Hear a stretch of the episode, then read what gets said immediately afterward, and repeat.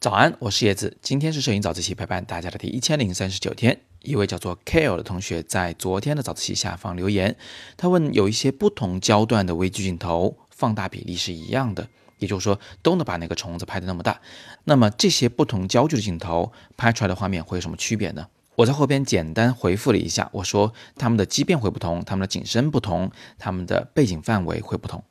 那畸变的问题，其实我们在之前谈论人像摄影的不同焦距的镜头的用法的时候呢，有多次提及过，所以今天我们摆在一边不谈了。我们今天重点来看看景深和背景范围的不同，而且呢，这次我们就只谈微距。不过在此之前呢，我们先来看一组人像的照片，因为这一组范例照片真的是太贴切了，它太能说明问题了。靠前边的照片呢是由广角拍下的这个人，靠后边的照片是由长焦拍的这个人。所不同的是，广角的时候摄影师站得近，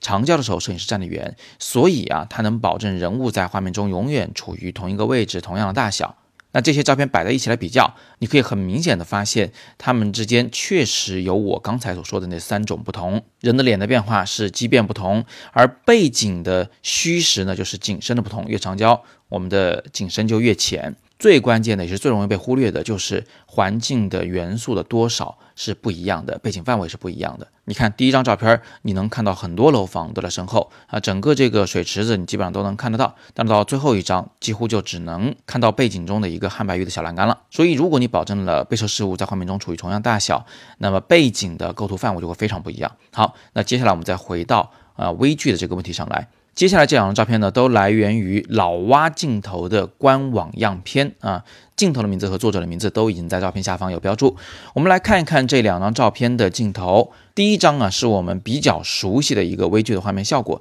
它是有六十毫米的镜头拍摄的。但是请注意，这支镜头是一支 APS-C 画幅的镜头，所以它等效焦距要乘以一点五，等于是九十毫米，属于中长焦焦段，也是比较常见的微距镜头的焦段。而第二张照片呢，是二十四毫米，而且是全画幅镜头，也就是说呢，这是一个非常标准的广角镜头，但是它同样的有微距效果，也就是说它可以离得很近去拍摄。你看它俩的放大倍率呢，都是二比一，它们俩都有能力把同一个实物拍到同样的一个大小，就和前面的那些人像照片一样，它们不同的只是焦距不一样。你可以很明显的见到，当我们在使用一支中长焦的微距镜头的时候，画面的景深是非常小的，我们只能看到这个昆虫的头部。后边的部分呢，就几乎全虚掉了。对背景的交代几乎是无能为力的。即便你使用了最小的光圈，你也很难把背景给拍清楚，因为我们离它实在是太近了，因为焦距实在是有点长。因为景深三要素里有两个都决定了它是一个小景深。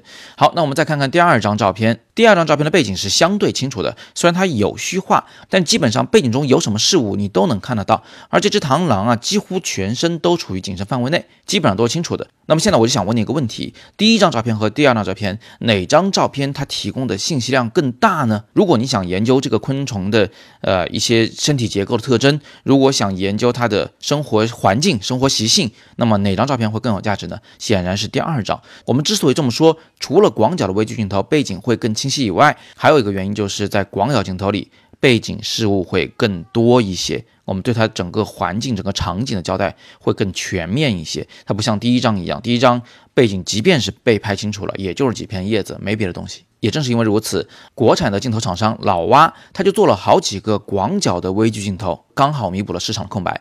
最后给个小贴士：如果你使用一个广角的微镜头，想要把东西拍得很大的话，那么你就不得不贴得很近去拍摄，对吧？所以这就带来了一个新的矛盾，就是你贴得太近的时候呢。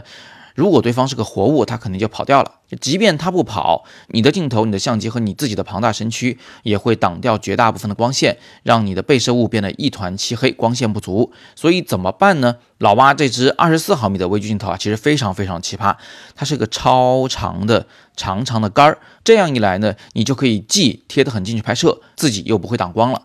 那好，今天我们就聊这么多，请你一定记住我们今天的核心知识点：不同焦距的镜头，如果要把被摄事物拍得同样大的话，它们的背景是很不一样的。广角镜头里，背景事物会更多，而且更清晰。最后留一个小作业：如果你要买一支微距镜头的话，你会更希望它是一支广角的，还是一支长焦的呢？请在底部留言，并说说你是怎么想的。今天是摄影早自习陪伴大家的第一千零三十九天，我是叶子，每天早上六点半，微信公众号“摄影早自习”，不见不散。Música